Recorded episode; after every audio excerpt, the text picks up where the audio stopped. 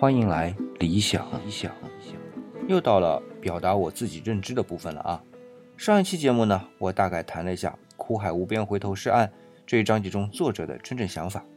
那这个题目啊，只是引子，作者真正想表达的其实是“苦海有边，回头无岸”。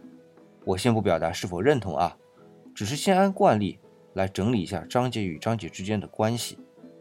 那这一章节呢，无论是标题。苦海无边，回头是岸，还是作者想表达的苦海有边，回头无岸，主语都是人。也就是说，这海水是不是觉得苦，是人觉得苦；有没有岸，是人要上岸；回不回头，是人要回头。那在这之前的章节啊，都是在讲趋势，虽然都提到人啊，但是只是把人拿出来当做整个趋势演进的一环，其实质呢？是为了讲述演进的方式、节奏和方向。那只有从这一章开始啊，才真正把人作为主题来讨论，讨论人在这个演进中所要面临的终点是什么。这就是至于之的第一部分“自然趋弱，弱归人性”这个标题中“弱归人性”这部分的讨论。因为作为自然演进的一环，而且是截止目前最后一环啊，也是绕不开的一环。这就是这一章节和之前章节的逻辑关系。那接下来轮到我谈谈阅读这一章节之后的感受啊。那我对这一章节中的一些论述啊，并不十分认同。那第一个不认同的观点是，书中提到，越早演化出来的存在形态，在空间和时间上的质量分布越多，而越后演进的存在形态，在空间和时间上的质量分布呢越少。那从而推论呢，说存在一个。眼镜的极限。那针对这一个观点啊，我有两方面的不认同。第一，的确从时间序列上，是先眼镜的存在形式比后眼镜的存在形式分布要更广，时间更长，是必然的。那除非时空进行扭曲，这不去说啊。但是就时间的问题来说啊，只要存在形态不消亡，随着时间的推移呢，后演化的存在形态和先演化的存在形态。在存在的时间上会越来越接近。你比如说，按科学家推演啊，宇宙的存在时间呢有一百四十多亿年，而人类的存在最多不超过四百五十万年。那中间呢，的确相差了将近一百四十亿年。但是啊，再往后，比如说一千亿年，这一百四十亿年的差异就不会太在乎了。这是从时间上啊，然后再来看空间，这可能都不用多解释。还是拿人类来做例子啊。和氢原子比较，那随着时间的推移，人的分布区域可能真的能趋近于氢原子。如果就此用这个分布和灵性做反比，从而得出呢，人这个聚合体存在形态将走向消亡，貌似逻辑上并不自洽。那第二啊，从这个例子上，似乎一切的进程都是循序向前的，但实际上呢，并不都是这么顺利的。你比如说。当电子遇到反电子，就会湮灭，然后我们知道的存在形态就改变了，直接转变成能量。那再比如说退行，打个铀二三五的比方啊，只要有一个中子，马上原来的铀二三五就会裂变成钡和氪。原子核之所以会那么容易就会被分开呢？啊，我记得我曾经说过啊，就是因为内部存在库仑势垒。这个我不准备细讲啊，但是这种相互排斥的因素呢？一定要有意识啊，它的存在。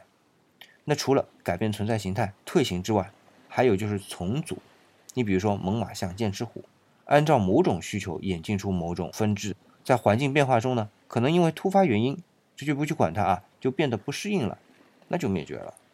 那不要把灭绝看成是物种的消亡啊，它的实质是存在形态的转换。那剑齿虎、猛犸象它们灭绝了，但是组成它们的基础物质没有减少。那在分子级别上，那最起码在原子级别上都还是存在的，而且是给其他生物的存在形态提供了聚集的基础物质，也提供了存在空间。所以灭绝在我的理解啊，只是存在形态的转换。那再来看书中的观点，存在演进一说啊，就有待斟酌了。不过呢，就人的极限问题啊，我倒是和作者有相同的担忧。的确会存在一个极限的可能性。那说这个呢，又得从这一章节的另外一个观点入手了。那书中是提到啊，这个演进的趋势啊是物质叠加的过程，社会是物质叠加的产物。那这一点呢，上期也说到过，粒子叠加到原子，原子叠加到分子，然后叠加到细胞、有机体，然后社会，那层层的啊。文中呢是认为，因为叠加，内部结构越来越复杂，那就像粒子叠加到铀二三五一样啊，内部很不稳定了，一旦有外力呢，就有可能崩塌。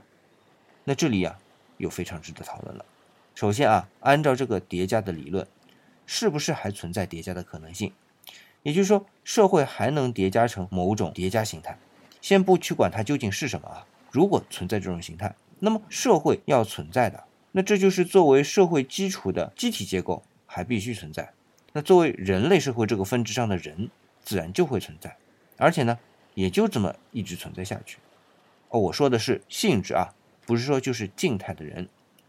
那其次呢，是按照这个叠加理论，是不是存在叠加的极限？如果存在，那社会是叠加的极限吗？这里就有两个方向啊。第一，社会是叠加的极限。我们都知道啊，叠加的极限和基态，也就是稳定态，不会是一样的。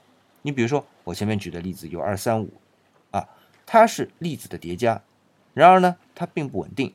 当进行核链变之后，最终会稳定在铁元素那里。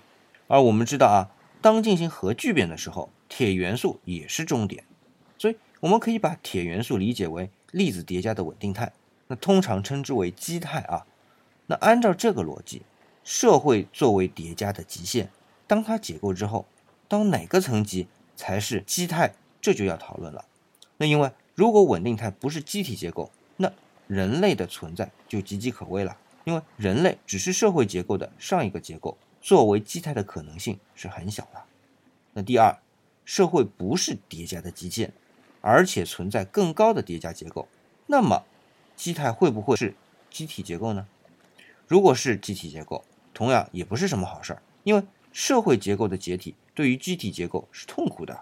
我现在能想到的就是战争啊，当然战争还不是彻底的退行到机体结构。我曾经想过啊，关于绝对的个体自由，也就是说每一个人都不依靠任何组织而存活，那似乎这种设置很难实现啊。可能是我的想象力不够丰富，但是如果真能这样，人的生存状况也会变得岌岌可危。但如果叠加的基态是社会结构或以上，那么人类的命运还算是有个盼头啊！当然啊，我刚刚所有的想法都构建在人类社会这一条分支上，但是同样是由机体结构构建的社会，大象族群、狼群也都是一个概念，还有森林也是由机体构建的社会形态呀。一旦我们把视野扩大到这些类别的社会形态，那以我的理解啊，社会形态的叠加似乎找到了，而且。已经存在很多时间了，那就是我们今天很喜欢用的一个词儿啊，叫生态。那当这样的概念形成之后啊，深深的忧虑又马上产生了，因为我们现在的整个生态系统，以我们大多数人的理解，不是越来越紧密，而是越来越疏离。先不去说环境保护这样的话题啊，单就这样的趋势，就让我想到了结构解体和稳定态的问题。当然啊，也未必是件坏事儿。因为一旦解体了，只要物质的本质存在还在，那就会给一个更适合的存在形态让出空间和资源。我不是说过吗？宇宙的演变本来就是一场场的试错嘛，而驱动它的动机只有一个，那就是存在。那想到这里呢，虽然仍然感觉到深深的迷茫啊，但是似乎就有了方向。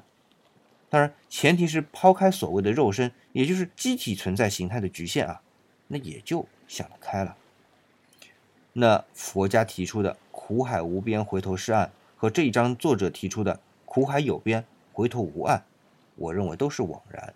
无论这海水苦不苦，你都必须承受，因为本身就身处试错的历程，无论何种心态都没有本质的改变。如果说苦，那就是处处都是苦的。那至于有没有岸，也不必太过纠结。